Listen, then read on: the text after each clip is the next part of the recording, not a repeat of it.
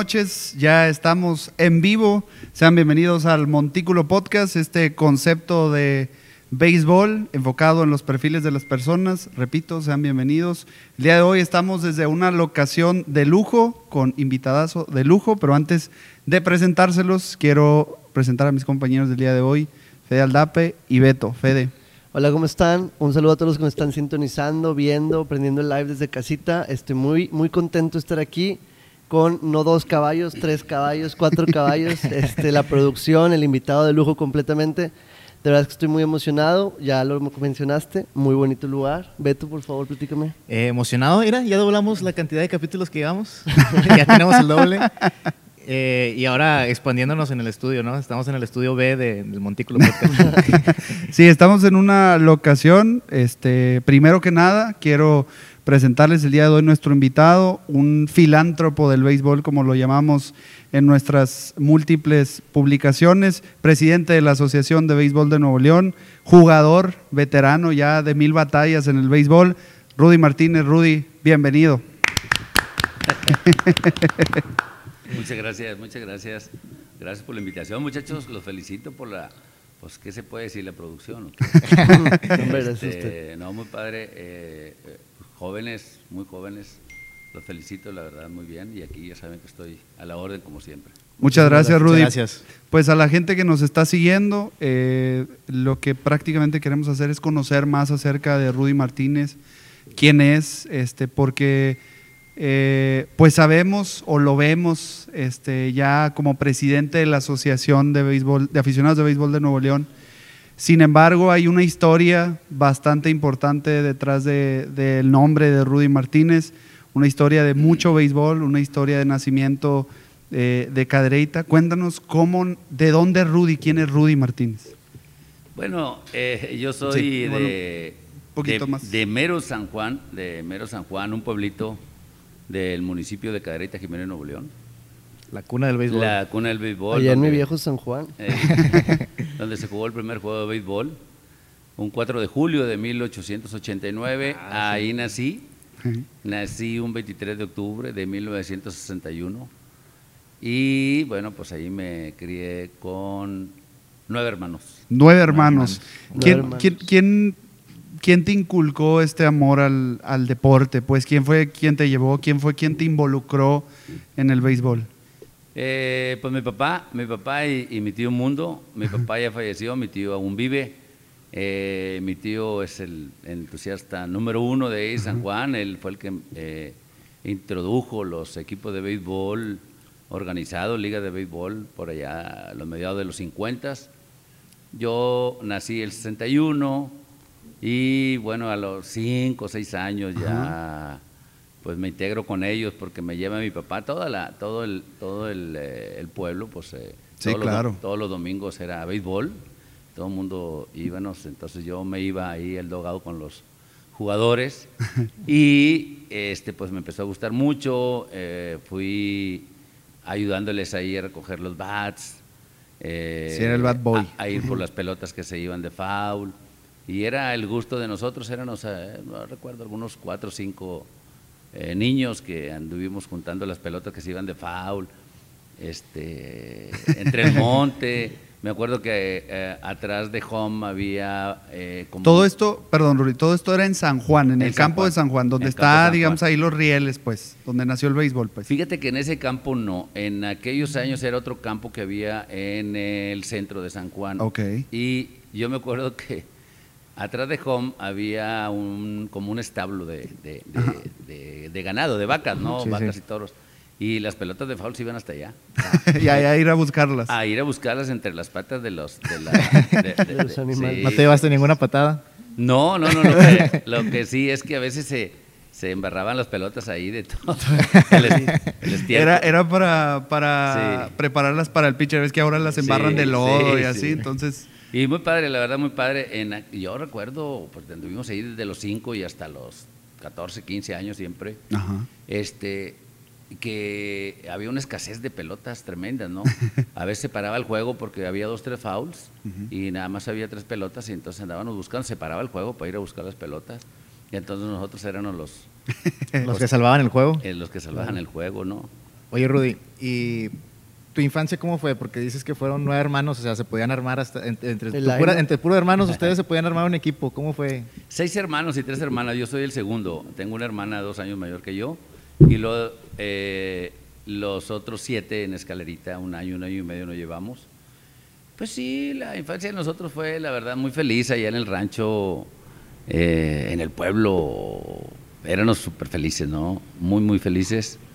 Eh, nuestros padres, pues siempre nos inculcaron eh, muy buena, pues buenos modales, ¿no? Siempre el respeto a la gente, a los maestros más que todo, y obviamente a la familia, a los papás, a ellos había mucho respeto.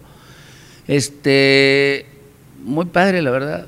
Ha- Habíamos muchos, muchos niños, ¿no? Entonces siempre, Ajá. siempre había béisbol en la escuela. Hacíamos este. Es lo que iba a preguntar, o en sea, el recreo y todo Sí, en el recreo hacía, ahí había equipitos que hacíamos y jugábamos ahí jueguitos amistosos con pelota, obviamente de hule, ¿no? Sí recuerdo que toda, casi toda la primaria fuimos descalzos, casi todo el pueblo, ¿no? Porque no, no había, no había, este, pues zapato, ¿no? Para comprar zapatos, pero la verdad fuimos muy felices, muy muy felices. Gracias a Dios nunca faltó, cuando menos eh, una tortilla con chile, Sí, claro. Sí, sí, sí. este, para comer. Eh, me acuerdo que comíamos mucho pan, había dos panaderías ahí. Qué chulada. Eh, en la Ahorita nos mañana. quería muy bien. Sí. y la verdad, muy padre. Yo estoy muy agradecido con mis padres y con los maestros que nos inculcaron buenos modales, con toda la gente de San Juan, porque toda la gente de San Juan eh, había un respeto. Siempre los mayores era un respeto. Y bueno, ellos también nos, nos dirigían o cuando nos portábamos algo mal. Que no recuerdo ningún incidente que nos haya portado mal. Algunos pleitos ahí, pero de niños. Pero nada más, no. Pero la verdad, vivimos muy felices. Eh, el río era la- la- el pasatiempo de nosotros. Claro. Y jugar, llegar de la escuela, hacer la tarea, comer, o comer y hacer la tarea y luego irnos a, a practicar béisbol y al río. Esa era, esa era la vida de nosotros. Hasta que el sol caiga. Así es, la secundaria también la, la cursamos ahí. Eh, como no había mucha entrada de, de- de- de dinero para la familia, era grande, pues nosotros desde los 14, 15 años, nuestros padres este, pues nos invitaban a, a vender cosas, ¿no? Ajá. Boleaban los zapatos. Mi papá tenía una cantinita chiquita de ahí, de ahí, de ahí, este, pues haz de cuenta que salía para la comida, ¿no? no salía para zapatos, eso sí lo tengo que decir, porque era muy difícil, éramos muchos. Y, Pues sí, nueve. Ey. ¿Tú, tú eres el mayor, el menor, el del medio? Soy el segundo. el segundo. Una hermana, eh, tengo dos años arriba que yo. Ok. Y pues la verdad muy padre. Y vendían los tacos y íbamos al panteón cuando lo- el día de los Ajá. finados, pintábamos ahí las cruces, vendimos muchas cosas, colchas, este, chicles. Entonces me acuerdo que éramos muy comerciantes, ¿no? De chiquitos. Sí, sí, sí. Este, y no nada más yo, fíjate que éramos un grupito alrededor de 15. De hecho, en San Juan yo recuerdo que habíamos como 15 boleros y andábamos todos, nos Se peleábamos peleaban a los los clientes, sí. Y Oye, pero muy difícil la profesión de bolero porque si no había zapatos, o sea, ahí los clientes eran limitados también. bueno, pues nosotros de chiquillos, la- los eh, mayores sí, pues trabajaban acá en Cadereyta o venían hasta Monterrey, ¿no? Ya. Y to- todos los sábados y domingos la gente era ir a, a las cantinas. Había billares y, y toda- todas las cantinas eran llen- eh, se llenaban. Eh, mucho respeto, no nunca entró una mujer a una cantina en San Juan. Este, Mucha tradición. Mucha tradición, mucha tradición de, de pláticas de compadres. ¿Y esa cantina todavía está en Cadereyta o, o se mantiene? No, no, no, no, no, no. Fíjate que en San Juan no había más que cantina. había cinco cantinas, la verdad, era eh, eh, el pasatiempo, yo creo, de los señores. Y, Y el ahorita, ahorita no hay ninguna, ¿eh? ¿De Ahorita verdad? no hay ninguna. Este, sufrió un cambio muy importante en San Juan cuando llega Pemex. Ya, Por pues allá sí. del, del 73, 74, 75, llegó mucha gente, gente de todos lados de la República, y empieza a cambiar porque eh, vienen otras culturas, eh, y nosotros, por ejemplo, la gente no estaba acostumbrada a beberse una cerveza en la calle o en el Ajá. río, y pues eh, llegan ellos con otra libertad, y sí, y se empezaron a, abrir- a abrir depósitos, eh, pasó muchas cosas, ¿no?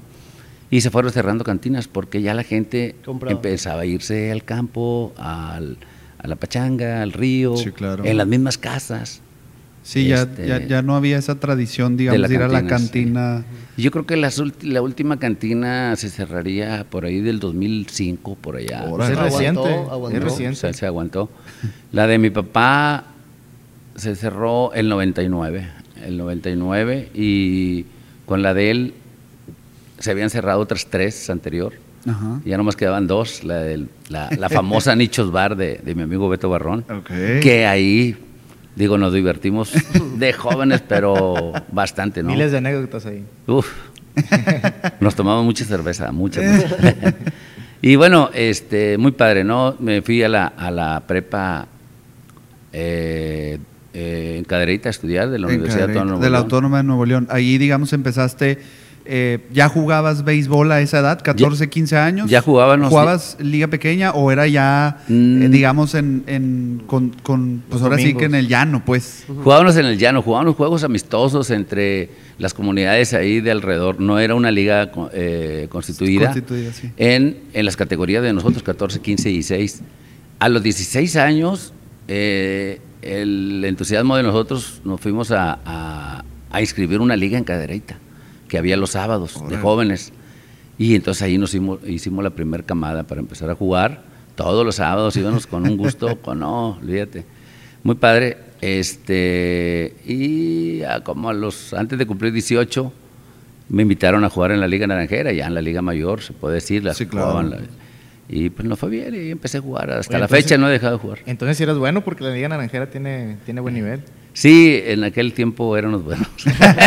Oye, ¿y qué jugabas? Todavía. Eh, siempre fue pitcher y me lastimé el brazo casi llegando a los 20.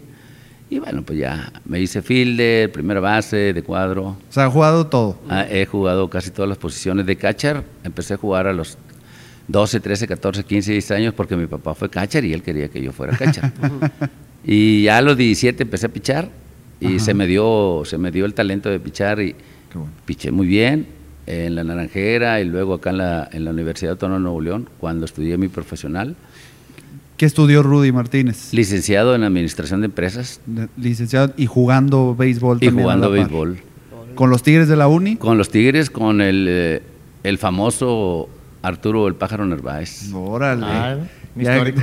Sí. Sí, sí, sí, sí. Bastante trayectoria. Tuve una excelente relación con él y eh, tuve la suerte de ir a dos universidades con él, dos, dos selecciones Wow. de la Uni, San Luis Potosí y a Guadalajara. ¿En qué años te acuerdas? Una fue por, ah, ¿qué sería?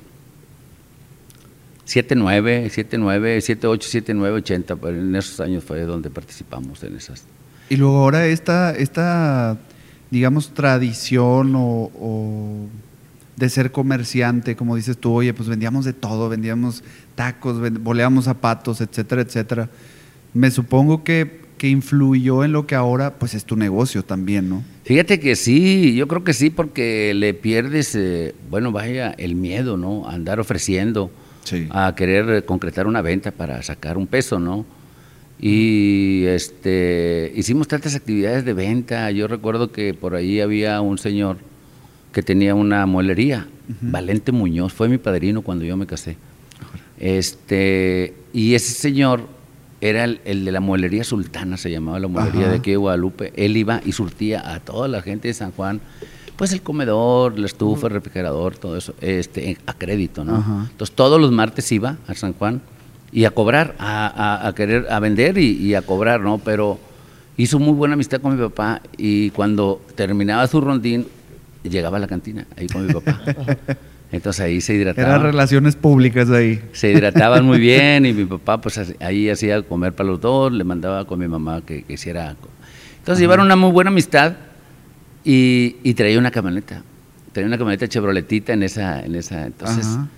este, yo me veía arriba de la camioneta, ¿no? Entonces le dije yo, no tendría algunos 15 años, yo creo. Le dije, oye Valente, ¿por qué no me das oportunidad y yo voy y te cobro? Tú quédate aquí con mi papá platicando. Órale.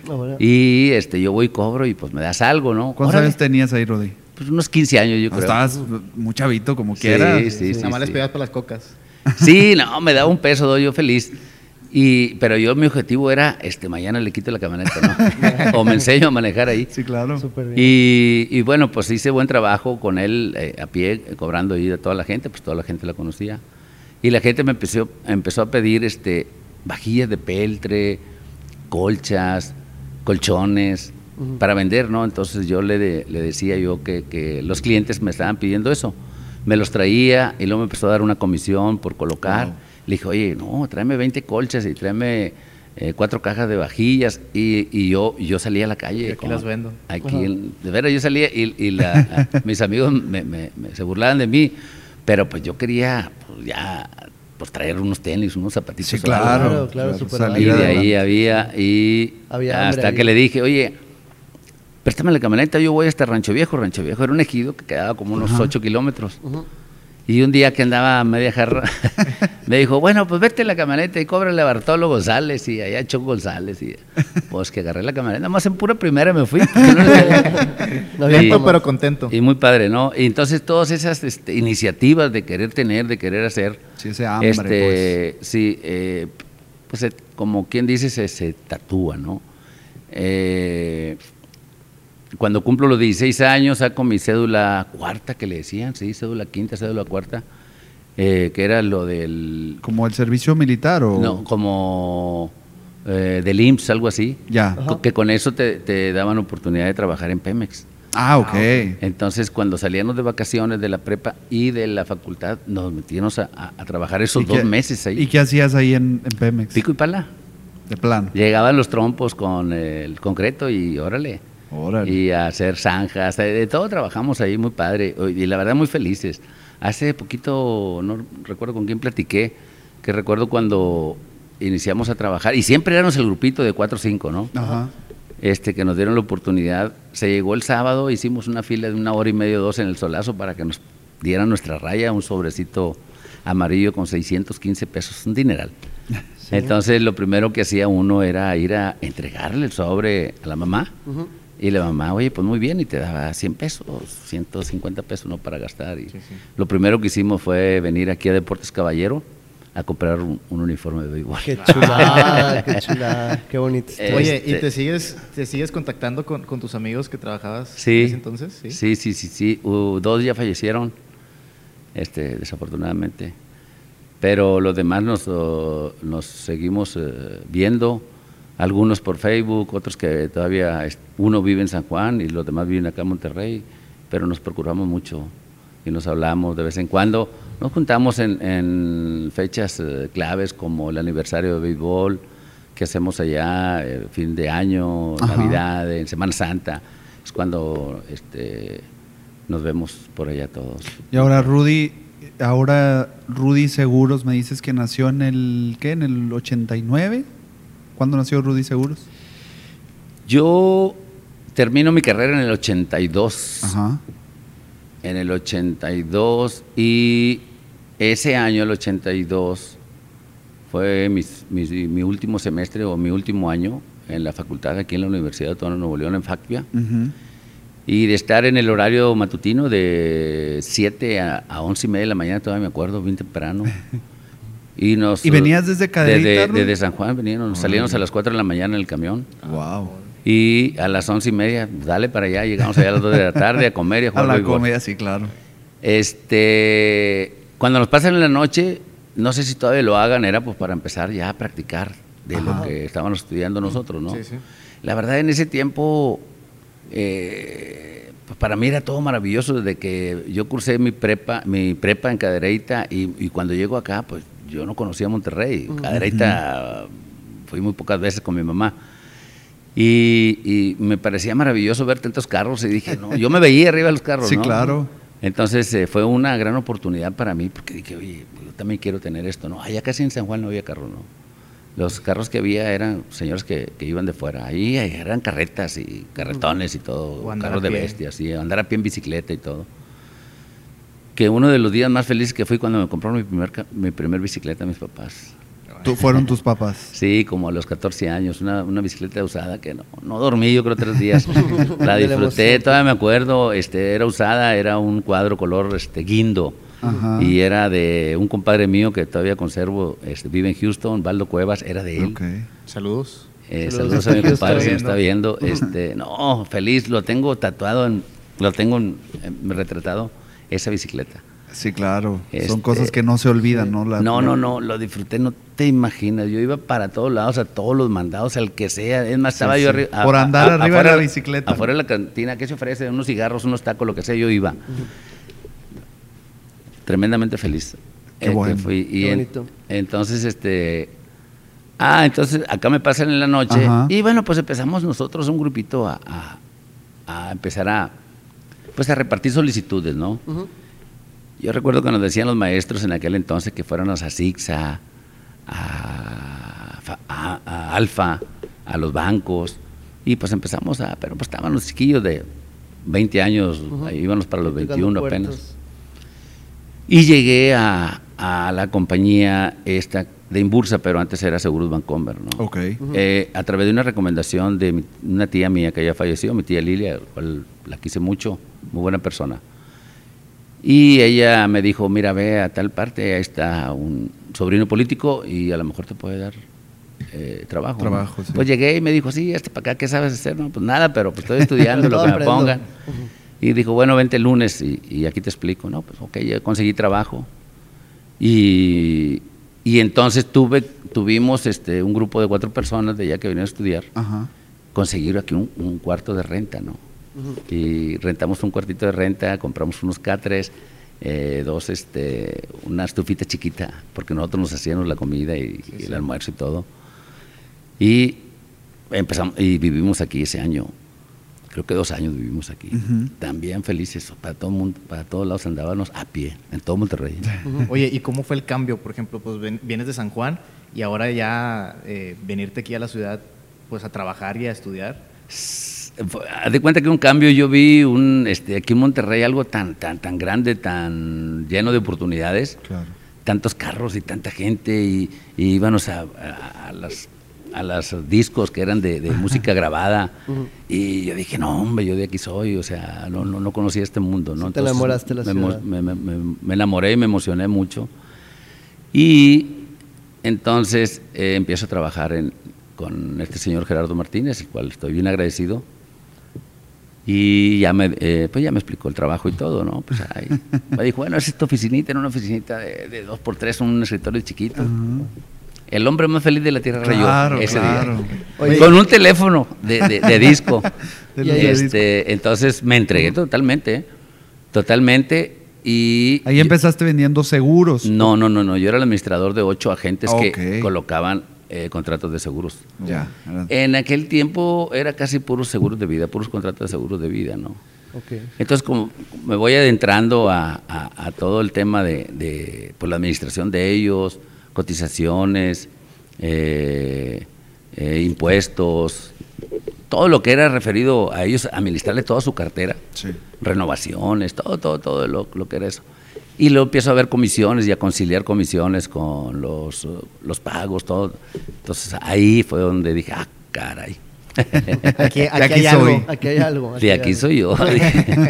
La verdad, este, eh, vi que los agentes, los ocho que yo manejaba, se ganaban muy buen dinero colocando pólizas. La- eh, no veía eh, trabajo, veía mucha felicidad en ellos porque colo- colocaban un, una, una póliza, un contrato y se ganaban buen dinero. Los contratos de seguros de vida te dan buenas comisiones los primeros dos años. Y yo dije, oye, para comprar un carro, ahí me pagaban 5 mil pesos, que también era un mundo de dinero para Sí. mí, ¿no? Pero haz de cuenta, un carro nuevo te costaba, eh, no sé, necesitaba trabajar tres años sin gastar para comprar Ok. yo un auto, ¿En ¿no? qué año era? ¿Me dijiste 89? En el 81, cuando 81. llegué. Y entonces yo dije, no, pues ay, donde puedo comprar el carro es de aquí, colocando seguros, ¿no? Ajá. Entonces me metí más a las tripas, más a aprender, más, eh, empecé yo a, a decirle a los agentes que me pasaran los clientes, yo les hacía la cita, yo les vendía por teléfono, este, les cobraba, hacía todo, el- todo el servicio, todo con el objetivo de aprender, porque ya tenía yo mi fecha, al año les iba a dar las gracias para salirme yo a la venta, ¿no? Wow. Así fue. Y bueno, por lo demás fue historia porque el primer año quedé campeón en ventas en Monterrey. Wow. Para los cinco años ya era campeón de ventas en toda la subdirección y a los 10 años ya era campeón nacional Órale. Campeón nacional en ventas. en ventas. Como agente sí duré 20 años ahí con eh, don Gerardo Martínez y ah, el 2001 para acá, bueno, ya eh, brinqué eh, a, mi solicitud, este, quería yo ahora ser como, como el Señor. Sí, claro. Nos enseñó, ¿no? Era el otro paso que tenía que dar para hacer yo mi, mi, grupo, mi, mi, promotoría. Yo tenía sueños, pues, yo soñaba con, una, con esta oficina, vaya. Claro, claro. claro. Ahora, Rudy, eh, digamos, viene de Cadereyta, eh, viene a Monterrey a ejercer, a estudiar. En todo este proceso, ¿cómo estabas tú en el béisbol? Pues, ¿seguías practicando? ¿Alguna vez pensaste también en el profesionalismo o tu enfoque siempre fue, ¿sabes qué? Pues yo quiero trabajar y esto es lo que me gusta hacer y, me voy a enfocar en ello, ¿no? Porque por, por lo que dices, oye, pues yo empecé a ver qué ganaban y qué hacían y esto y lo otro pues por ahí, ahí me voy a ir a lo que ahora es tu empresa, ¿no? Así es. No, mira, profesional, pues no recuerdo que hayamos pensado cuando estábamos jóvenes, pero sí recuerdo que el 81, cuando hizo historia Fernando Valenzuela, es, es, del mismo año que yo, Fernando, y nosotros lo veíamos por televisión y eh, pues ahí todo el mundo yo creo que queríamos llegar allá también, ¿no? Desafortunadamente yo ya estaba lastimado de mi brazo. Ya. Y sí pensamos, sí pensamos, pero no, no, no, no, no, no se dio, ¿no? Eh, por algo fue, sí hubo una oferta ahí cuando tenía 19 años de los charros de Jalisco. Órale. Para ir a pichar, pero mi mamá obviamente no me dejó. Dijo, no, termina tu escuela. La escuela. Sí. Y a los pocos meses que me invitaron a ir al campamento de ellos, pues me lastimé el brazo y ahí ya, pues ya no, ya no hay posibilidades. Sí, claro. Eh, acá en lo del trabajo, lo seguí combinando con el béisbol y, obviamente yo iba produciendo dinero y pues más le metí al béisbol, ¿no? Entonces a partir de esos años yo agarré el equipo. Agarré el equipo, había un club que se llamaba La Amistad ahí en San Juan, que era el que, el que organizaba los Juegos del Recuerdo del aniversario del béisbol ahí en San Juan, eh, la cuna del béisbol. Eh, les ayudaba, siempre les ayudé. Y como del 85, 86 pues ya empecé, me pasaron a mí la organización y hasta la fecha. Y siempre he combinado el trabajo con el béisbol, siempre, no, no he dejado de jugar jamás, nunca, primera fuerza, primera fuerza, primera veteranos 40, ahorita 50, yo voy a pasar a los 60. Y pues seguimos las mismas camadas, conocemos muchos amigos, a nivel nacional tengo muchos amigos de todas las asociaciones, de la federación. Ahora, ahora Rudy, pues ya este brinco que diste como presidente, cuéntanos cómo sucedió, o sea, cómo, cómo llegó Rudy a la Asociación de, Aficionados de Béisbol de Nuevo León, digamos que es una de las más importantes a nivel nacional en cuanto a béisbol se refiere. Cuéntanos cómo llegó Rudy a esta asociación.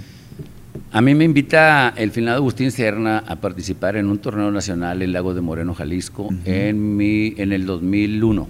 En el 2001 yo cumplí 40 años, y yo ya traía mi equipo en eh, la categoría 40 años. Haz de cuenta que íbamos a ser novatos, de ya casi de primera fuerza brincamos a esa categoría. Y la verdad estábamos pues, entericísimos todavía, estábamos muy enteros para jugar, pichando y bateando, corriendo. Entonces Agustín fue a ver un juego de nosotros. No lo conocía yo muy, muy, muy bien, sí sabía quién era, pero no, no, no habíamos entablado ninguna conversación. Se acabó el juego y me mandó a hablar y ya, eh, me dijo, oye, está muy bueno tu equipo, te voy a invitar vamos a un torneo, va a ser en noviembre. Eh, ¿Y qué hay que hacer? Dijo, llévate 10 de tu equipo, yo me llevo otros 10, los 10 tú corres con los gastos, yo los 10 míos y vamos a... Me gusta la idea. Invité a 10, nos fuimos y ahí me enamoré también de los torneos de béisbol. La verdad me la pasé maravillosamente, increíblemente bien con todos mis amigos durante nueve días. En Lagos de Moreno. Increíblemente bien. ¿Cómo se vive, lo, disfruté mucho. Disculpa, ¿cómo se vive un, torneo de, ese, de, ese, de ese estilo? Porque pues, nosotros como fanáticos conocemos el, el, mundo que nos pone la televisión, la radio y todo eso, pero ese tipo de, de oye, yo me llevo 10, tú llévate 10, nos juntamos, son 9 días, corres por los datos, ¿cómo se, pues sí, ¿cuál es el día a día de un pelotero de ese, de ese rubro? Fíjate que eh, no sé cómo sea en profesional, pero yo me imaginaba que éramos como profesionales, ¿no? Claro. Sí, claro. Este, donde todos convivíamos, eh, almorzábamos, comíamos, cenábamos juntos, íbamos al juego, nos concentrábamos, previo entrenábamos o calentábamos. Y en la tarde, noche, ya después eh, de la cena, pues nos sentábamos a, a platicar. Y, ¿por qué no echarnos ahí alguna bebida? Claro. Y, disfrutábamos eh, platicando y riéndonos todas las noches, la verdad, muy padre. Me gustó mucho, mucho, lo disfruté mucho, nos vinimos felices, quedamos en segundo lugar en, esta ocasión. Y llegando acá yo le digo a Agustín que qué necesito para hacer un torneo yo en cadereita como ese que fuimos Ah, a- al lago de Moreno que me para- pareció maravilloso, ¿no? En ese torneo era nacional. Era un nacional de federación De Ustedes federación. fueron representando a Nuevo a León. Nuevo León.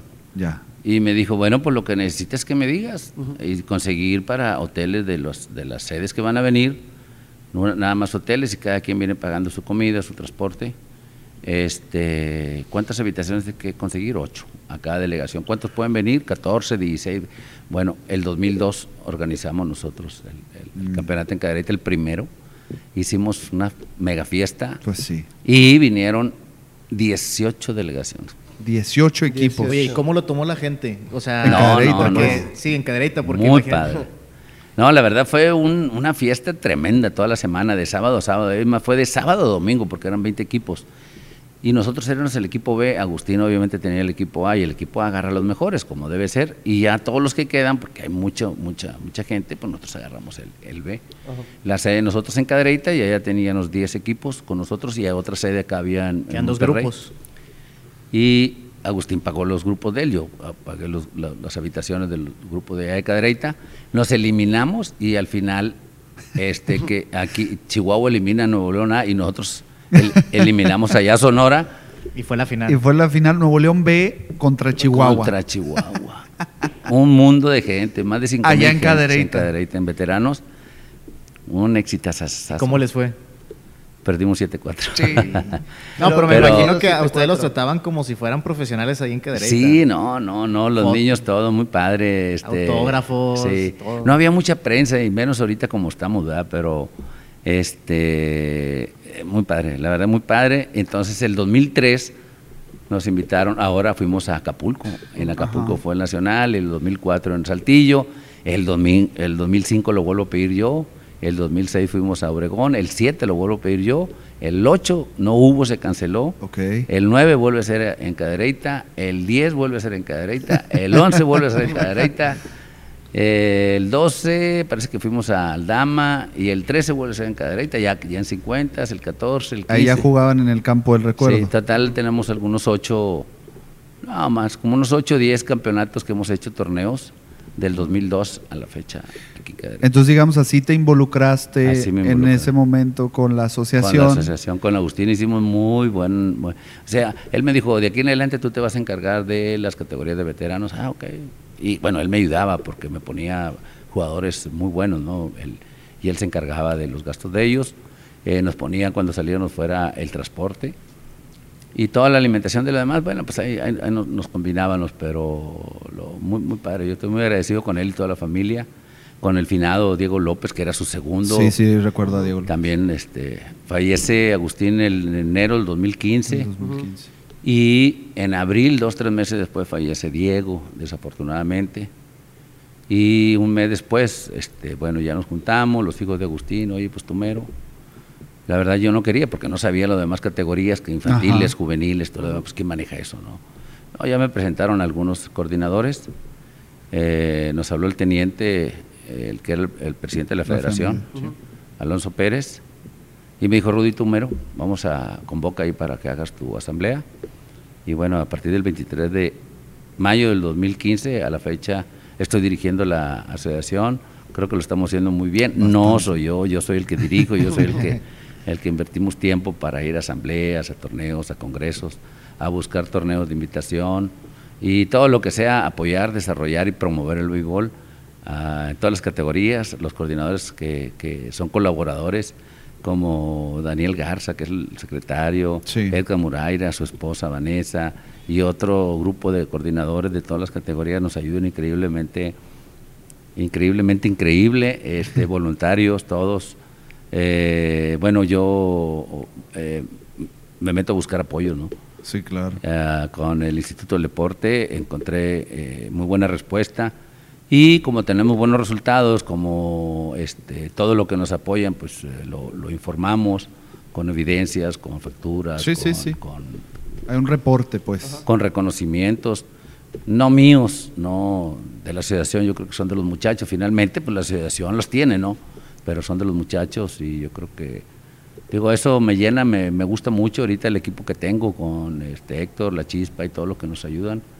Pues muy padre, ¿no? Eh, las ligas que constituimos, porque teníamos, tuvimos que constituir ligas, así nos lo pide la federación. Eh, les ayudamos. Ahorita desafortunadamente estamos parados por la pandemia desde mediados de marzo, pero esto ya no tarda en levantarse y vamos a seguir y yo creo que, vamos a seguir fuertes. Oye Rudy, eh, ¿y cómo fue el cambio para ti? Porque pues estaba, organizabas torneos, ya estabas involucrados, pero cuando te dicen, ah, aviéntete tú, tú vas a ser el, dirigente, ¿cómo fue para ti administrar todo tu tiempo entre el trabajo, la familia y ahora también aventarte la... Pues mira, eh, se va dando, se va dando todo el proceso y te va dando tiempo, te vas alargando en todo, en, la familia, en el levantarte temprano, en acostarte tarde. Y más si te gusta, pues lo haces con mucho gusto, ¿no?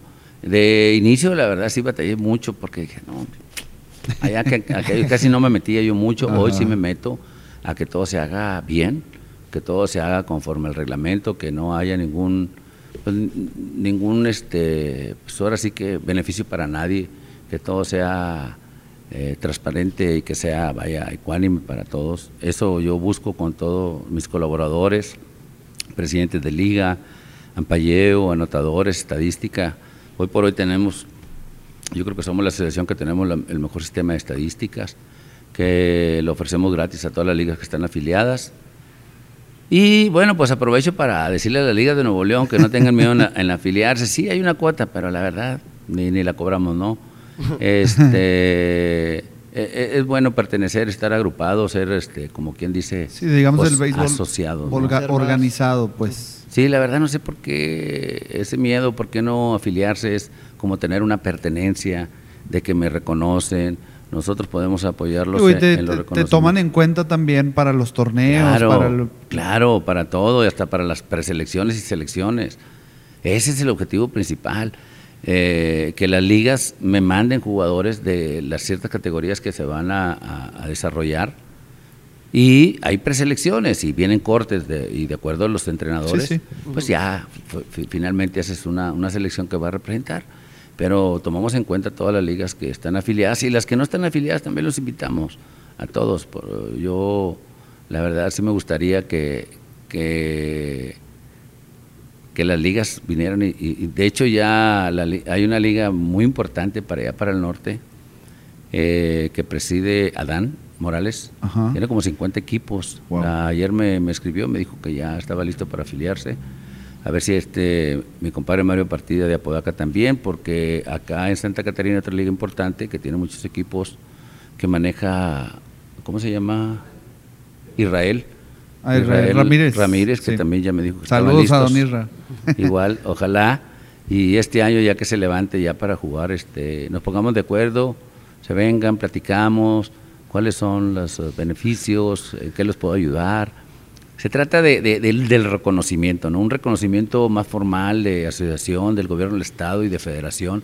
Eso es muy bonito cuando nosotros damos esos, trofeos o los reconocimientos que damos, que ponemos las imágenes de, esas instituciones, vemos el cambio del jugador en el entusiasmo. Ah, qué padre, ¿no? Y, y también, Rudy, por lo que he visto, porque también me ha estado tocado estar involucrado con Chispa en los torneos, también he visto que han rehabilitado instalaciones deportivas. O sea, hemos visto que han buscado los apoyos para que, por ejemplo, el campo de los veteranos de Cadereyta, que la verdad ahora está bastante bien. Me supongo que también es parte de ese, digamos, de ese beneficio de pertenecer, buscar mejores condiciones en los terrenos, ¿no? Claro, en todos, en todos. Pero todos tenemos que, que, poner un granito de arena, ¿no? Entonces, la relación que podamos tener nosotros, el entusiasmo, los patrocinados que podamos tener, pues también lo podemos eh, eh, aplicar a, los demás, donde se necesite una mejora, una comodidad para el jugador o para el aficionado. ¿Sí? Todo, todo se puede hacer juntos. Juntos, este, yo creo que pues, ya sabemos que se hace más fuerte todo. Sí, claro. Definitivamente, eh, la experiencia que tienes ahora en la asociación eh, por ahí también sé que en la parte infantil están afiliados a Pony League, ¿no? También que buscaron como una afiliación a esta a este programa de ALIG. Eh, sí, al de ALIG, a la Asociación de Ligas Infantiles y, Juveniles. Exactamente. así me la supe. Sí, sí, sí, sí. Este, Edgar Buraira y todos los que se encargan de, la, de las categorías infantiles y juveniles tuvieron a bien afiliarse también a ese. ¿Para qué? Para buscar más torneos donde los niños jueguen más. Federación, ligas pequeñas, ALIG y torneos de invitación. Ahora sí que para que los niños y jóvenes la mayoría del tiempo esté ocupado en, jugar béisbol, que es el pasatiempo, eh, yo creo que número uno de los niños. Eh, digo, sobre todo aquí en Monterrey, que tiene mucha cultura beisbolera, digo que alguien en nuestra familia, digo nosotros porque estamos involucrados, pero siempre conocemos a alguien que ha jugado liga pequeña, que ha jugado béisbol.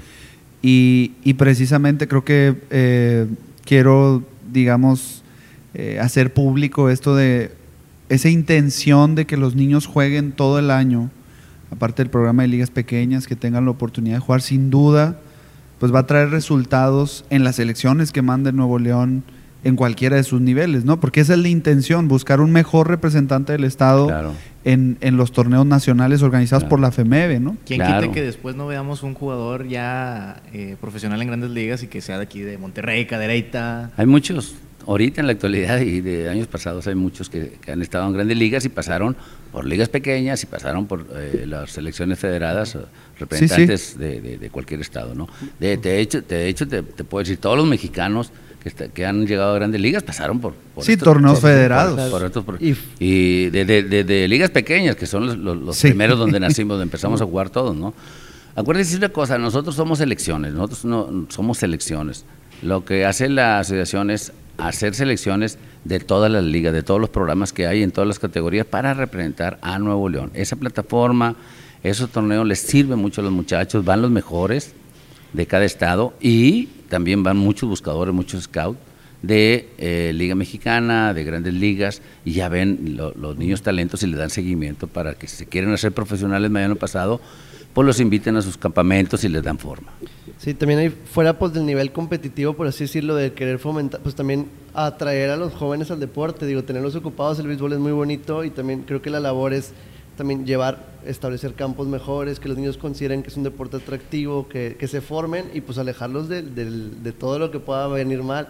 Tú me dices que, y quería, quería recalcarlo ahorita, que en San Juan pues era un pueblo, pues dicen bien, pueblo chico, infierno grande, tenían que pues hacer de todo, vendime y todo, pero ahí yo siento que está muy bonito que recalques mucho, es que había béisbol, es que jugábamos pelota, es que Sí, ahí nació una, ¿por qué? Porque si no, ahí en Tom Sawyer dice, es que yo era un vándalo, ¿por qué? Porque vivía en un pueblo y no había nada que hacer, por eso me ponía a pintar paredes, a tirar piedras, a, a irme al río, a hacer bromas, porque no había otra manera de divertirse. Aquí tenías tú la ventaja del béisbol. Entonces imagínate tú ahorita tu labor, es llevar a los niños que están en situaciones a lo mejor hasta parecidas, o el otro extremo, que por, por tener un chorro de facilidades no están entretenidos en otra cosa más que en la vagancia y les das un objetivo que es el deporte. exactamente, el deporte. Exactamente.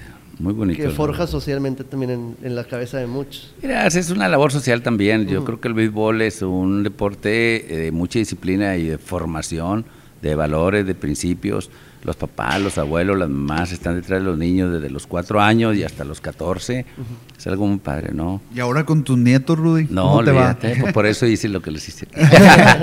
Oye, Rudy, y también, ¿cómo fue eh, acercar el béisbol a, o bueno, no acercarlo, sino eh, unificarlo junto con la asociación eh, en, en ciudades que no estaban tan involucradas aquí porque pues, no, no, era muy fácil comunicarse a los campos de aquí o traer eh, torneos y todo eso. ¿Cómo fue eh, unificarlo? Pues mira, eso se viene dando de una manera natural con el crecimiento de la población. Yo recuerdo allá en los 80, 70, 80 que jugaban nosotros, eh, las ligas eran este, entre los municipios, la Liga Naranjera, desde Linares hasta Bustamante jugábamos, incluso hasta, hasta Saltillo íbamos a jugar ya cuando se termina esa liga, por allá del 83, 84, no recuerdo, eh, empezaron a hacer, a hacer ya ligas municipales un poco más organizadas y la gente empezó a jugar en sus ligas, ¿no? Eh, aquí en Monterrey, pues obviamente, con 3 o 4 millones de habitantes, 5, pues hay bastantes ligas. Desafortunadamente en Monterrey es muy valiosa la tierra y los campos se fueron reduciendo y reduciendo porque empezaron a hacer casas, bodegas, edificios, y hoy por hoy no tenemos espacios suficientes para la demanda que hay de jugadores y de ligas para jugar, que ese es uno de los proyectos que tenemos a muy corto plazo, con los resultados que hemos tenido, con el entusiasmo de la gente y los papás. eh, y todo lo que hemos logrado, eh, pues vamos a ahora sí que hacer un buen proyecto, una buena presentación para que las autoridades nos faciliten espacios eh, comodatos para eh, nosotros y, un grupo de, entusiastas querer hacer un complejo deportivo donde vayan a jugar los niños, donde sean campos dignos, dignos, eh, bien cómodos en cuanto a instalaciones, al campo, dogout, baño, seguridad, luz, pizarra, todo para que el niño y el joven vayan a jugar por gusto, o sea, que les dé un gusto ir a jugar, papá, quiero que me lleves. Ahorita los campos que hay son muy pocos eh, en buen estado, se pueden contar con, con la mano.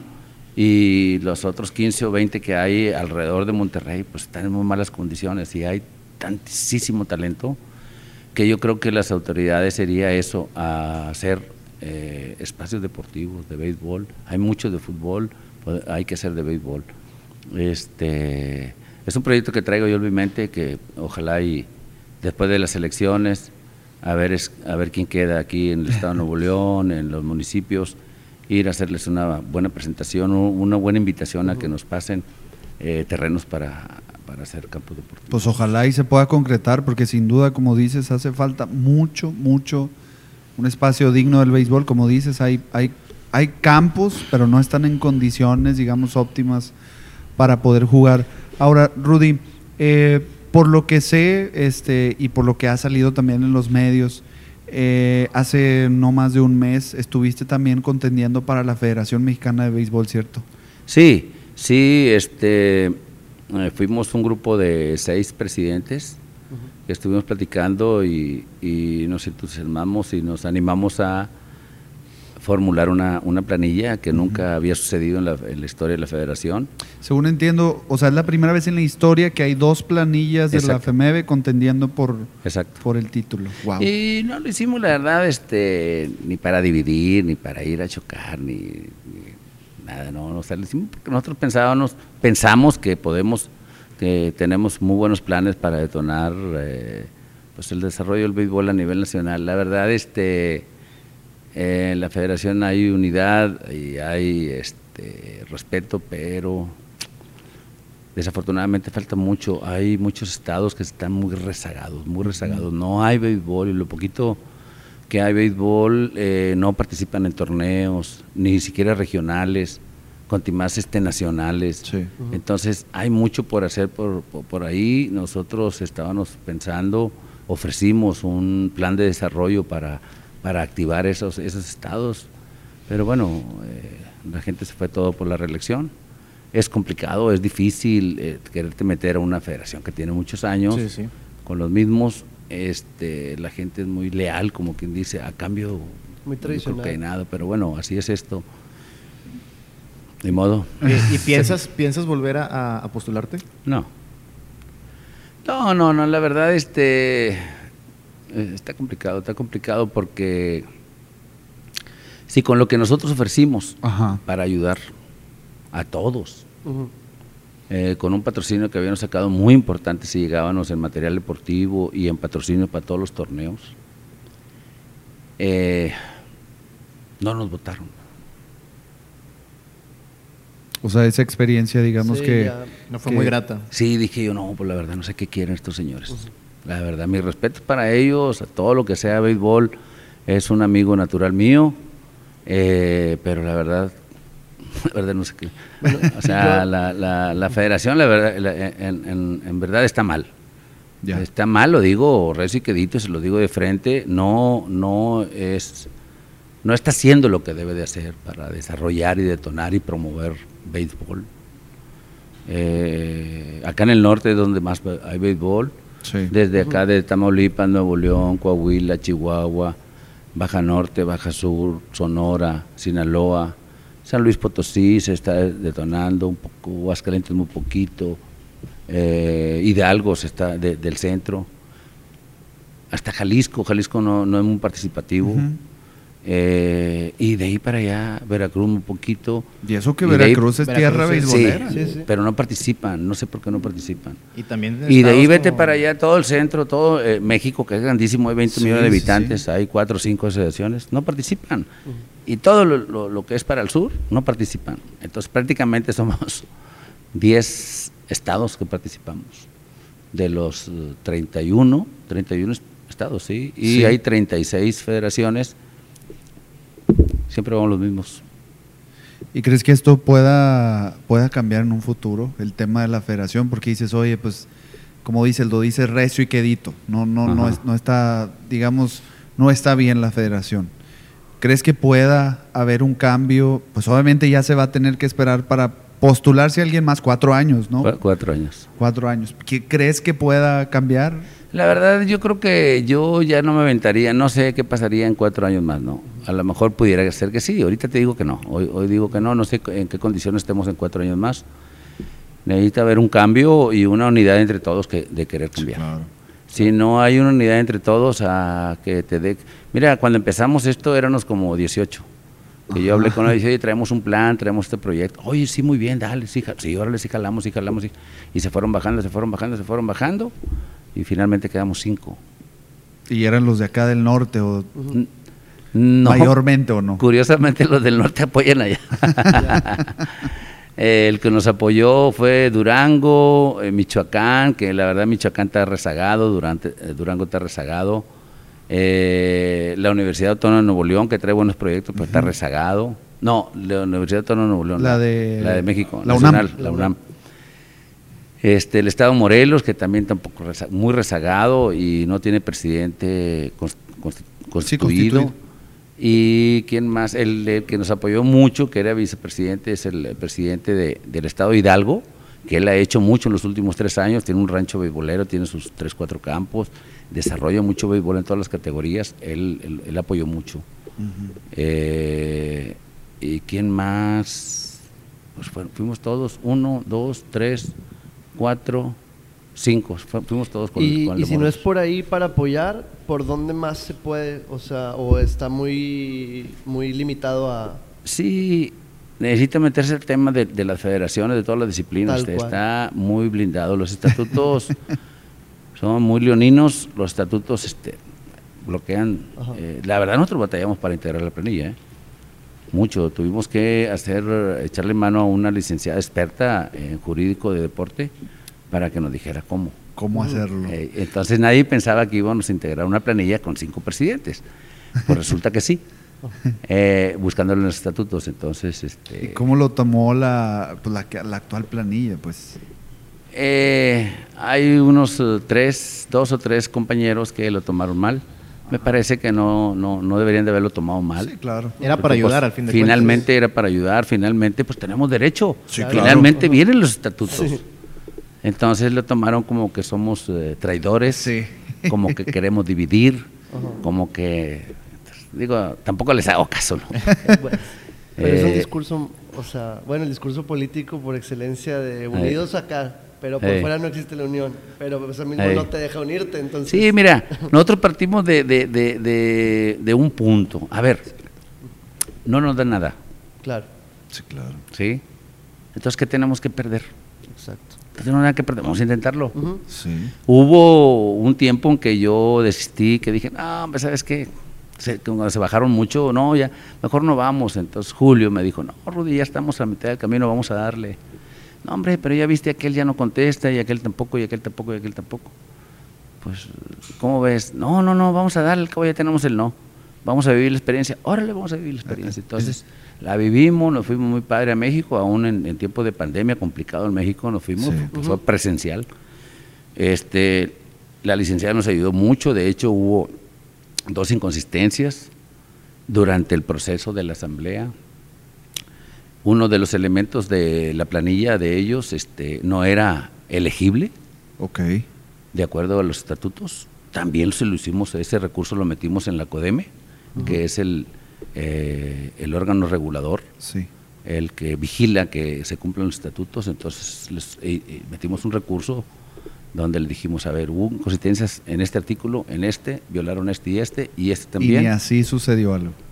No, fíjate, podríamos haber hecho, como quien dice, porque nos decían ahí que podríamos haber tumbado la asamblea o eh, pues como que chocar, ¿no? Pero yo no soy de esos.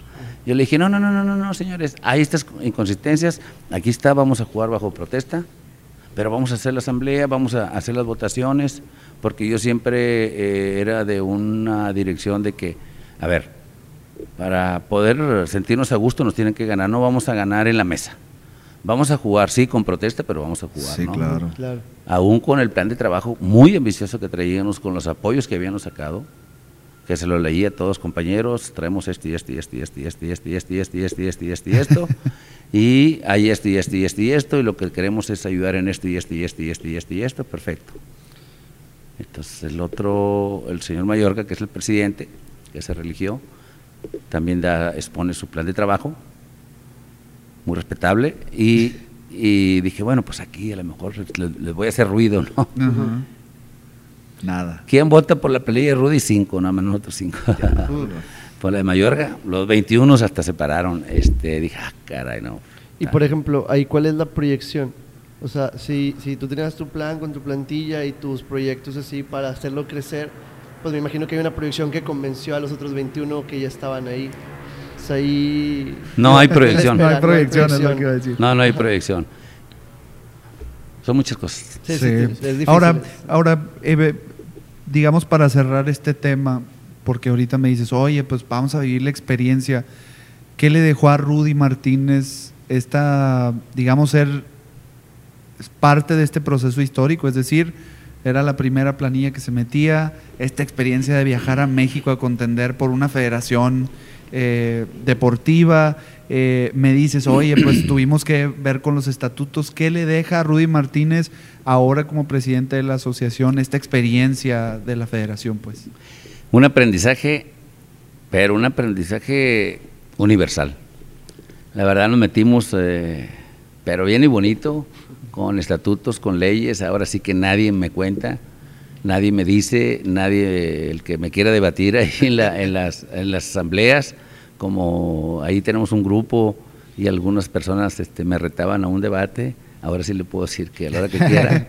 De hecho, se terminó la asamblea y todo muy bien. Nos felicitaban, yo los felicité a ellos. Y al otro día me hablaron el domingo varios presidentes, de hecho me han hablado más de la mitad, que nos felicitan, que hicimos buen papel, que lo intentamos, que fue algo muy profesional. Algunos me decían que pensaban que nosotros íbamos a, a chocar o a pelear o, o a impugnar. No, le dije, nosotros somos béisbol, nosotros íbamos a apoyar, vamos a apoyar y punto, ¿no? Y nada más, a ver, ya se cerró esta página. eh, me impresionó que todos se pararon a, a- a apoyar a, a- la planilla que siempre ha estado. Este, y eso lo tengo que respetar, ¿no? Claro. Incluso la CODEME dijo que iba a revisar el, el- el recurso que metimos y pues iba a deliberar en estos días. Eh, pueden pasar dos cosas, ¿no? Eh, puede pasar que puedan convocar nuevamente a elecciones porque eh, la planilla de ellos no, no, no, te, eh, No no- cumplió y hubo irregularidades. Y otros dicen que nos pueden dar a nosotros, oye, pues ustedes son los ganadores, la verdad yo no- jamás lo aceptaría, ¿no? Porque, porque no me votaron, ¿no? Eh, Si me hubieran votado o si hubiera sido el- cuando menos 15, 14 pudiera ser, ¿no? Incluso si llegaran a, a- a decir que va a haber nuevamente elecciones porque eh, hubo inconsistencias, eh, no contendería yo. De plano No ya, contendería, ya- de plano no. Pero a, también a ver, con todo lo que yo les ofrecí, y de corazón, y un buen presupuesto de casi un- 1.5 millones de pesos para detonar, Ajá. Y no lo aceptaron, dije, no, no sé qué están pensando estos señores, no sé qué quieran, la verdad, no sé. Sí, está a lo mejor no quieren trabajar porque pues realmente íbamos a trabajar, ¿no? Con el, el apoyo que íbamos a dar, eh, vamos a detonar, tienes que trabajar, tienes que darme resultados, si no, pues entonces para qué yo voy a, a conseguir y tú no vas a trabajar. tal Yo vez se creo- sintieron atacados. No, no, no, no, no, no, no. Yo creo que no. Yo creo que como que no les cae el 20, la verdad. Este, mi respeto para todos. y a lo mejor si me ven me pueden criticar. Ay, que Ru- Rudy se cree o que ya sabe. No, la verdad es por ahí. Si hablamos en una mesa redonda todos los 31 presidentes, todos se quedan callados, todos se van a quedar callados porque no tienen argumentos, no tienen ningún eh, argumento. Ese es precisamente el tema, o sea, tú llegaste con un proyecto de béisbol para la federación. Exactamente. Y, y, por lo que nos cuentas, pues no hay, no hay para dónde hacerse, pues, o sea, no, no, no había, eh, digamos, opción.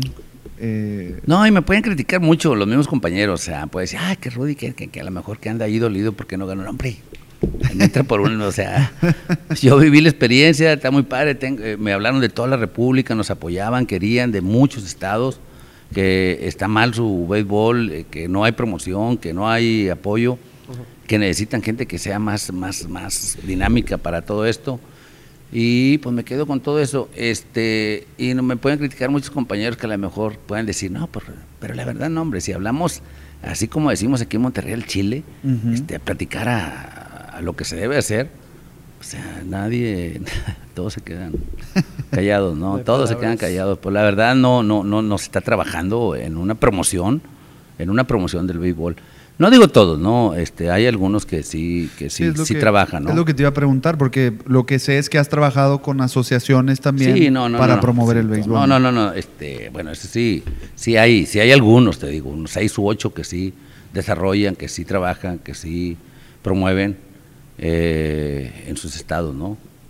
Pero, bueno, también como dices, eh, pues si ya fue histórico eh, que haya una segunda planilla, pues también puede, quien quita que en algún futuro también llega otro proyecto ambicioso con ustedes o alguien más se postule y, pueda cambiar las cosas para sí, digamos, abriste la puerta, pues. Puede ser, mira, pueden pasar muchas cosas y la verdad, yo, como no estoy obsesionado y no quiero ser ni necesito ser, yo la verdad nomás por apoyar. Lo que me pueden decir los compañeros, yo soy béisbol, yo apoyo, eh, eh, cuando vamos a torneos hasta afuera, de aquí en Nuevo León, los apoyo con pelotas, con material deportivo, con estadísticas y sin pedir nada a cambio, no. Me gusta el béisbol, me gusta el béisbol limpio, transparente, me gusta el béisbol justo y cuando vamos a un torneo que le falta cualquier cosa y lo puedo hacer, lo hago con mucho gusto. Ellos lo saben, todos lo saben. Desde que llegan las, sedes por avión, les mando eh, el transporte al hotel y del hotel al campo y viceversa, y voy y los dejo cuando se termina este, los torneos, cosa que no nos hacen cuando nosotros vamos a, ciertos lugares, ¿no? Sí, claro. Entonces, ¿qué digo? Entonces, ¿qué estás promoviendo? ¿Qué estás apoyando? O sea, realmente, ¿qué estás haciendo? Ahora, ¿qué sigue para la asociación con Rudy Martínez? Pues ahora eh, lo que iba a hacer allá, pues ahora lo voy a meter acá. Pues vamos a detonar mucho béisbol. Ahora sí que te puedo decir que en cuatro años y medio, cinco, o vamos ya para seis, bueno, el año, estuvo, el año pasado perdido. Eh, ya tenemos toda la experiencia, ya nos, ahora sí que ya no sabemos pues todos los procesos, ¿no? Eh, reglamentos, asambleas, congresos, bueno, todos los procesos, ya todo eso ya sabemos, lo que podemos platicar, lo que no podemos platicar, lo que podemos proponer, lo que podemos hacer, lo que podemos ayudar, ya, ya no hasta, oye, este, ¿cómo será esto, no? Entonces yo creo que sigue ahora consolidar en los próximos tres años que me quedan de, esta administración. Este, mucho el béisbol. Voy, me voy a enfocar mucho a, a campos de béisbol. Ojalá lo logre convencer ahí a ciertos alcaldes para que nos pasen espacios y nosotros este, desarrollar ahí complejos de béisbol. Ojalá, yo creo que sí lo voy a lograr. Ojalá sí. Ojalá sí. Ahora, eh, esto es Rudy con la asociación. En lo personal, ¿qué hay para Rudy? Porque también estás, has incursionado en la política, ¿cierto? Sí, hace tres años este, contendí por, diputado local por el distrito 23, que es el distrito mío de allá de Cadereyta, donde nací. Muy bien, viví una experiencia muy padre, la verdad me gustó mucho, mucho, mucho, mucho, mucho. Este, a mí me gusta mucho aprender y ahí andaba con unos 20 o 25 colaboradores, muy padre, colonias, que la verdad ahí vi cosas que nunca había visto, ¿no? Eh, la gente está muy necesitada, hay muchas necesidades. Eh, los candidatos prometen y prometen cosas que pues no van a cumplir, pero pues así es la política, ¿no? Eh, los mismos, este ciudadanos ya saben que son mentiras, pero están esperando un apoyo, es tiempo de cosecha para ellos, eh, en especie, en dinero, en lo que tú quieras, eh, está así. Y bueno, yo prometí que si me votaban me iban a comprometer y yo el sueldo lo iba lo que me ganara ahí, que pues no iba por el puesto, obviamente, no iba para ayudar, lo iba a invertir en campos de béisbol, a remodelar campos de béisbol. No se dio, o sea, la, la, ola de Morena votaron a la candidata de Morena por el distrito 23, y muy padre, y hasta ahí. Entonces, en estos tres años que han pasado, me han invitado de varios partidos para alcalde, otra vez para el 23, a todos les he dicho que no. Y salió una oportunidad para, para representar eh, el Distrito 23, una diputación federal, que la verdad ahí me pescaron parado porque dije yo, pues una diputación federal, para mi criterio muy personal, pues se lo das al que tenga más pertenencia en el partido, sí, sí, más que tenga más tiempo, más experiencia. Eh, pues me dijeron que yo llenaba el perfil y dije, bueno, déjame ver. Me metí a internet, vi qué hace el diputado federal. Prácticamente son 100 funciones específicas que encaja muy bien conmigo que creo que tengo la capacidad de eso y más, pues negociar nada más, este, apoyos extraordinarios y gestionar, revisar, fiscalizar, cuidar este, presupuestos del Ejecutivo, es el presidente de la República, de gobernador y hasta de municipios. El, voz del pueblo, ¿no? sería la voz del pueblo dentro de la Cámara de Diputados en San Lázaro. Eh, y aunque yo lo dije en un programa, te puede votar la gente y no necesariamente lo que yo diga se va a hacer, porque son 500 diputados y para que se vote una propuesta, eh, pues hay que negociarla y para que se vote, pues tiene que ser mayoría para que puedas bajar, no, sí, sí, no, necesariamente sea la política es el arte de, de la demagogia. Pero bueno, este, lo voy a hacer con mucho gusto. Ahora soy precandidato por Movimiento Ciudadano. Me invitó eh, Samuel, Samuel García y Colosio. Vi el proyecto, no hay condición, no hay imposición, no hay compromiso, simplemente hacer las cosas y llegamos a ayudar. Eh, entonces dije yo, bueno, vamos a hacer una buena campaña, ahora con redes sociales. Sí. Si se da, créeme que eh, voy a hacer todo lo posible por cabildear y ayudar, extraordinario, apoyos extraordinarios a, al Estado y al distrito que voy a representar, que es Cadereyta, Juárez, Pesquería y Marín si me votan, me comprometen, igual que lo dije cuando iba por la federación, y les prometo que haré todo lo posible pues, para ayudar y bajar recursos extraordinarios.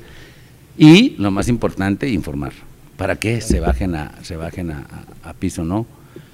Y si no, pues también encantados, como siempre, no pasa nada. Sigo siendo Rudy Martínez, sigo apoyando béisbol y lo puedo combinar perfectamente con la asociación y mi trabajo, ¿no? este, eh, ya lo vi todo eso y bueno, pues voy a vivir otra experiencia padre, ¿no? Ese es precisamente un punto que tocaste ahorita, redes sociales, y a lo mejor volviendo un poquito al béisbol. Eh, lo que han hecho como asociación, el tema de las redes sociales, de la difusión, porque pues ha cambiado mucho en estos últimos años. ¿Cómo crees que ha influido en toda esta exposición del béisbol en Nuevo León? Digamos, esa, esa difusión que se le ha dado en redes sociales, las herramientas, eh, ¿cómo, lo, ¿cómo lo tomas tú como una herramienta de difusión? pues? La más importante. Esa es la más importante, la difusión y todo lo que hacemos aquí por las redes sociales y por las transmisiones vía Facebook.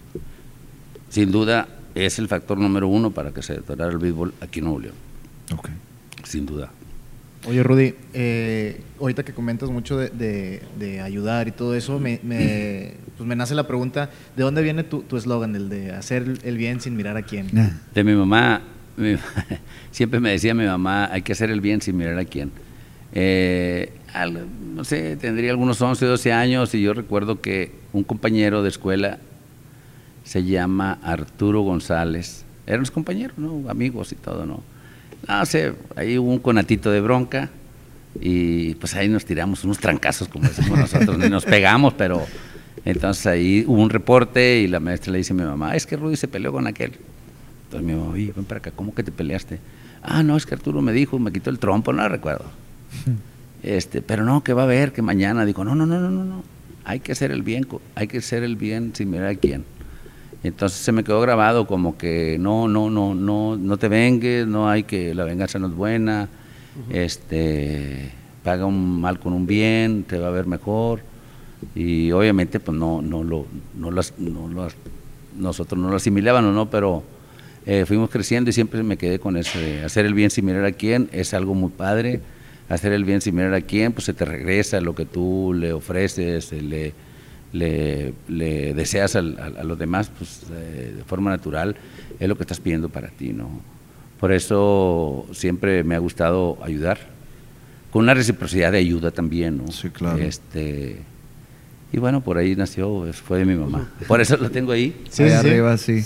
Es que para, para los que nos, nos están escuchando en el podcast, que va a estar en Spotify también, y a quienes nos están viendo, estamos en un área este, aquí en, las oficinas de Rudy Seguros.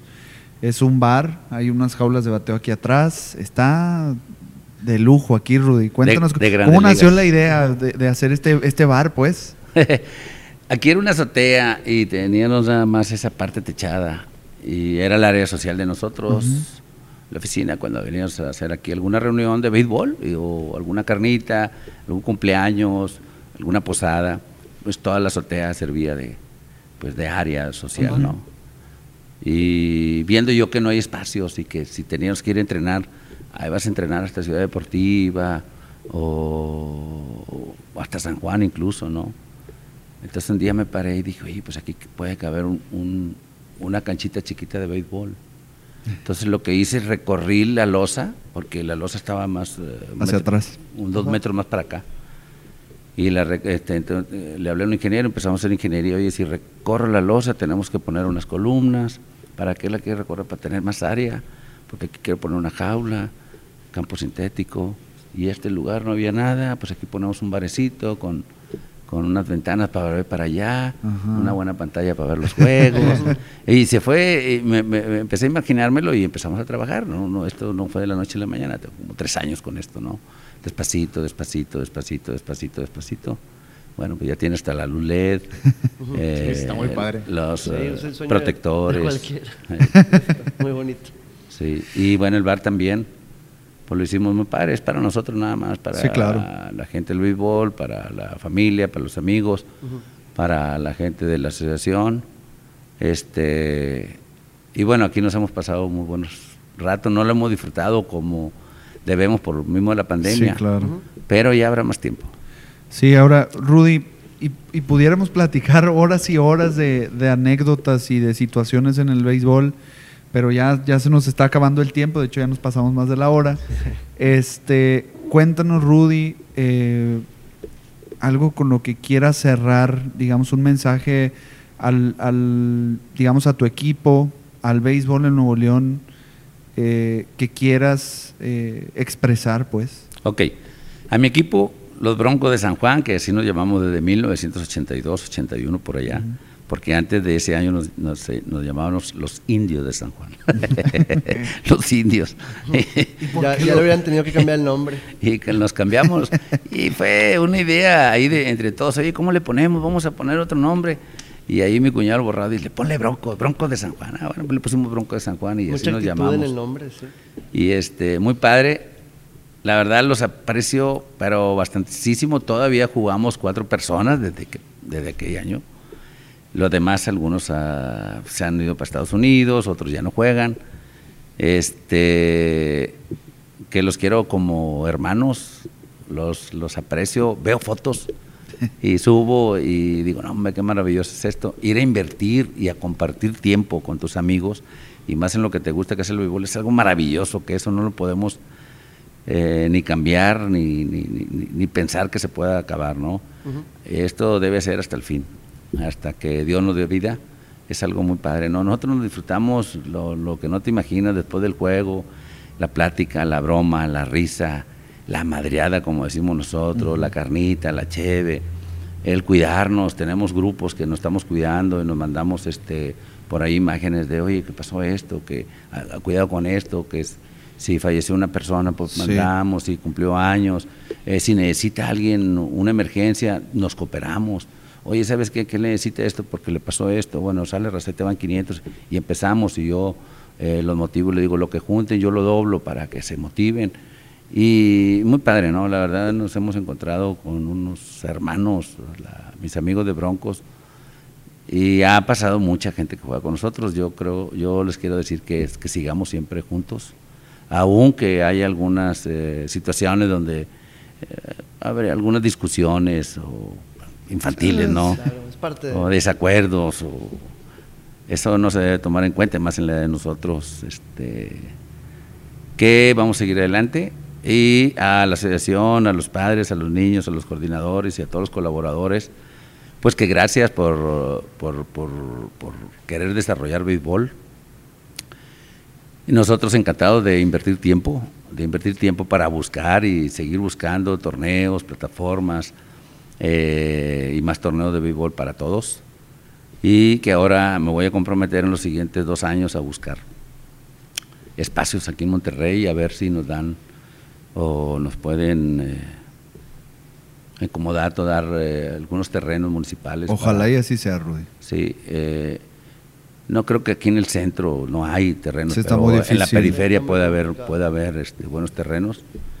Y, y, nosotros, yo me comprometo a conseguir recursos para, para, para, hacer campos dignos, campos dignos y que todo el mundo juegue, que todo el mundo juegue sin, sin ninguna condición, sin ningún interés de nada. Excelente, Rudy. Pues bueno, eh, agradecerte por acompañarnos. contrario, por, por compartirnos tu historia, por contarnos estas anécdotas. Gracias. Que sin duda ese es precisamente lo que buscamos en este programa, el Montículo Podcast con Fede y con Beto, que la gente conozca las historias del béisbol. Sabemos que hay muchas historias dentro del diamante, sabemos que hay leyendas, pero también hay leyendas fuera del diamante.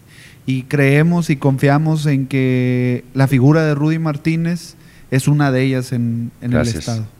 Eh, repito, te agradecemos. Fede, Beto, ¿algo que quieran agregar para cerrar? No, yo la verdad encantado. Es una historia muy bonita. Yo creo que recalcar muchísimo el esfuerzo, la dedicación, las metas dentro y fuera del campo, el salir, el, llegar a la ciudad, el comerse la ciudad, porque muchos se, hubieran llenado la boca con poquito, por así decirlo. Y no nada más el decir me traje pan, sino repartirlo. Es bien importante. Es una enseñanza que ojalá y nos quede a todos aplica para cualquier lado, no nada más para el béisbol, pero pues aquí el, nicho es ese. Compartir ese tipo de historias, como lo menciona Luis, es bien importante. Y pues agradecer nuevamente. Agradecer nuevamente, un saludo a todos. Recordarles que es una producción de Play by Play. Ah, sí, bueno. Siempre, nunca se te olvida. Él es el recordatorio. Y pues nada, un saludo a todos que nos sigan en nuestras redes sociales. Yo con eso me despido, Beto. Eh, igual agradecerte por, por la invitación. bueno, nosotros te invitamos, mejor, por aceptar la invitación y también por, por, por, dejarnos producir el, el, programa aquí en tus instalaciones. Aquí pueden venir cuando quieran. Gracias. No nos dices dos veces. Oye, y también antes de irnos, no me quiero quedar con la duda, tienes dos pelotas ahí de béisbol. Sí. Eh, ¿Son significativas o algo? No, son con las que jugamos, esta es la que jugamos veteranos primera fuerza y esta es una pelota conmemorativa eh, allá en, los años eh, de 1800 jugaban con una pelota así se cosía. así como en cruz. Cruzada, ¿La puedes mostrar la cámara, por favor? Ahí está la camarita. Es una pelota que me hicieron en, en Aguascalientes. ¿Y se tira igual? sí, se tira igual, se tira igual todo, pero antes las primeras pelotas salían así. Qué loco. Y luego ya después salieron de esta manera. Este, pues gracias muchachos, la verdad los felicito. Los felicito y bueno, yo me siento honrado y muy contento de que me hagan esa distinción, la verdad. Eh, hay mucha gente, mucha gente y a lo mejor que puede tener más méritos que yo, muchos más reconocimientos que yo, muchos más apoyos que yo y yo creo que todos son dignos de, reconocer. Eh, yo, si me gusta esto, siempre lo voy a seguir haciendo. Hasta que me vaya para el cielo. Rudy, ¿algo que quieras eh, mandar saludos a alguien en especial ya para cerrar el programa? Quiero mandar un saludo especial para mi esposa, para mis hijos, que me apoyan mucho, y más especial para mi madre, que fue la que nos inculcó a, por los buen, por los buen camino, los buenos valores, y bien luchona ella siempre, todavía la tengo viva y sanita, gracias a Dios. Saludos. En San Juan, y este, que la quiero mucho, y a mis hermanos, a mi familia no se diga a mis amigos, a mis clientes, a mis agentes, a mis empleados, a mis colaboradores, a la Chispa y a Héctor. este, no, muchas gracias a todos. La verdad, este, yo creo que tenemos que ser comunidad, tenemos que ayudarnos, tenemos que ser recíprocos en todo. Eh, no todo a lo mejor es económico, hay con el tiempo, el, tiempo que le inviertas a, algo, yo creo que es muy importante. Excelente, Rudy. Bueno, recordarle a la gente que nos está siguiendo, que nos sigan en nuestras redes sociales, el Montículo P, en todos, en Instagram, en Twitter, en Facebook y en Spotify también pueden escuchar este capítulo. Muy bien. Eh, pues bueno, agradecerles, agradecerte Rudy por las instalaciones, Beto, Fede, Chispa, Héctor. Gracias y pues nos vemos en la próxima. Muchas gracias. Gracias. Nos vemos. Hablamos. La otra semana.